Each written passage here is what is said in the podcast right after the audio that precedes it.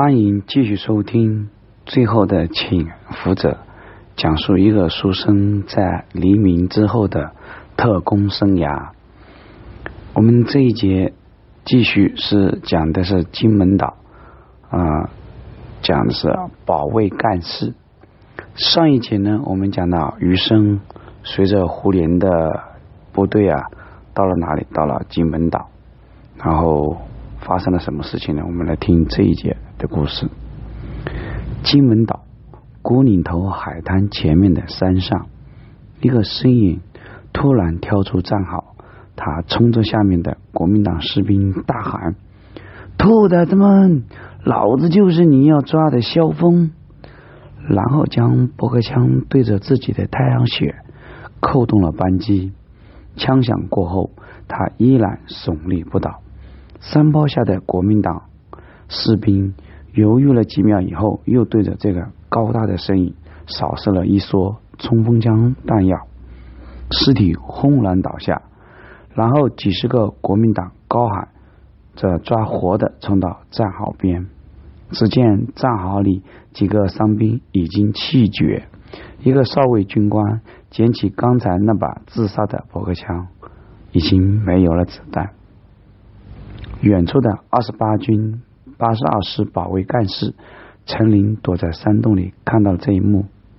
他知道自杀的那个人不是副军长萧峰，而是增援的团长孙云秀。他昨天刚刚带着区区几百人登陆金门岛进行增援，今天就战斗到了最后一刻。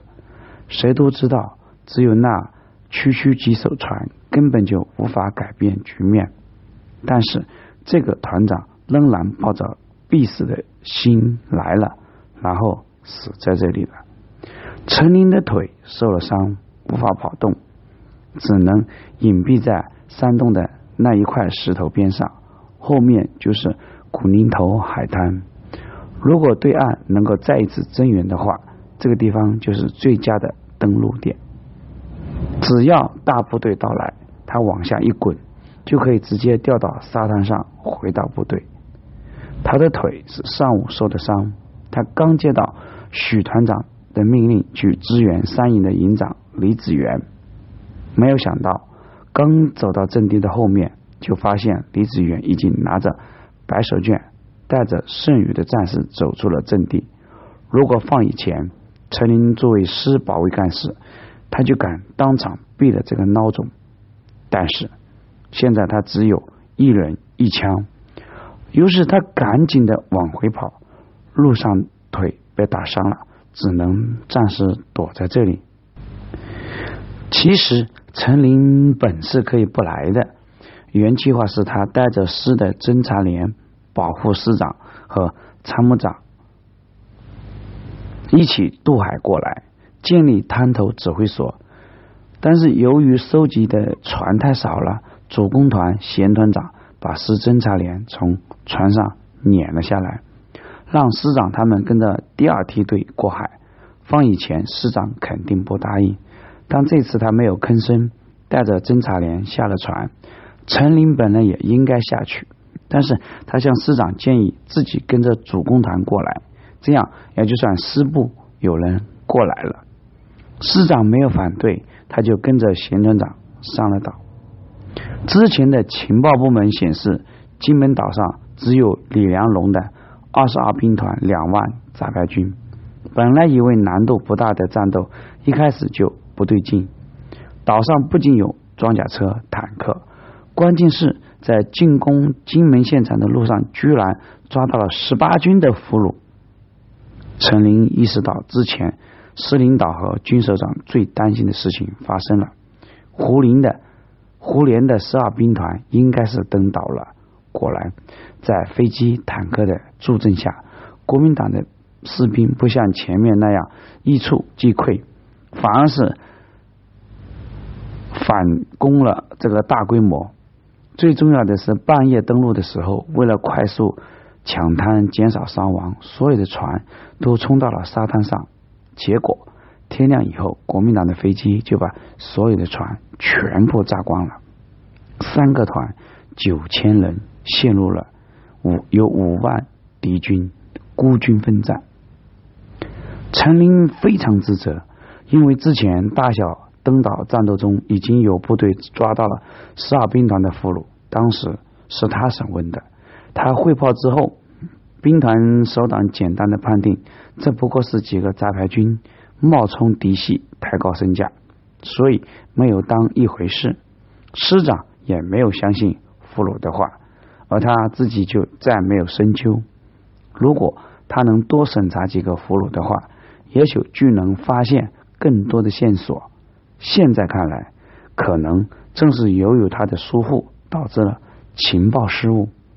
现在虽然对岸正在想尽办法增援，射程构道上的大炮也在努力炮击敌军，但是陈林心里很清楚，第三天如果还不来援军，剩下这一千多人马，只有全军覆没。陈林仍然趴在地上，目光一直远照着这对岸，窄窄的海峡上没有一条船。忽然，山头那边的海滩上响起了一阵激烈的枪声。陈林知道了，最后的时刻到了。在他决定自我了断的时候，两个枪口对准了他的头，他被俘虏了。国民党兵找了几个当地的农民。让他抬着陈林跟上被俘被俘人员的队伍，在队伍里，他看到了重伤的贤团长，他趴在担架上，招呼着周围的战友，大家跟上，一定不要落下双元，永远记住我们是人民解放军。在路过太武山山脚的时候，山上还在响着枪声。忽然有几声呐喊传来：“中华人民共和国万岁！”然后传来了手榴弹爆炸的声音。陈林心如刀绞，那一定是几个伤员不愿意被俘虏，引爆了最后一颗手榴弹。是啊，中华人民共和国万岁！新中国刚刚成立不到一个月，陈林想起。开国大典的时候，他们在师部的收音机听到了雄壮的国歌，一个个兴奋的热泪盈眶。想起之前那么多战斗牺牲的战友，每一个活着的人都感到心愿，自己已经成了废人，而且被俘了，活下去还有什么意义？想到这里。陈林决定自己解决。当担架走到一个乱石嶙峋的大坑边的时候，陈林看到大坑里已经有不少战友的遗体。他毫不犹豫的从担架上翻身，迅速的把自己的身体往坑里一块大石头砸了过去。他只听见抬担架的农民一声“呀”，就昏死过去了。不知道过了。多久？陈林醒了，他发现自己躺在医院的床上。他想起那个大坑，自己难道没有死？这是谁的医院？解放军的？国民党的？如果是解放军的，那就意味着金门解放了。如果是国民党的，他们为什么要救他？他是保卫干事，是负责军队。内部保卫和政工工作的这样的人是国民党抓住首要枪毙的。为什么他还活着？他的头部受伤，脖子无法转动，只能听声音判断了。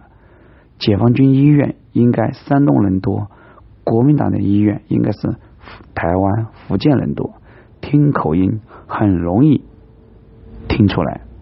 终于过来了一个护士。看到他睁着眼睛，赶紧对外喊的：“他醒了！”陈林痛苦的闭上眼睛，这是闽南话口音。果然，过来了一个医生，穿着国民党军医制服，走过来，扒了一下他的眼睛，摸了摸他的额头，笑着对边上的一个人说：“醒了，死不了了。”那个人笑着走了过来。一边握着医生的手，一边连声道谢。然后他在陈林面前俯下身来：“陈干事，你好，幸会，我是国民党保密局余生。好，关于这一节保卫干事，呃，因为陈林的被俘，我们就讲到这里。下一节余生和他会面说了什么，会发生什么，请听下一回分解。谢谢。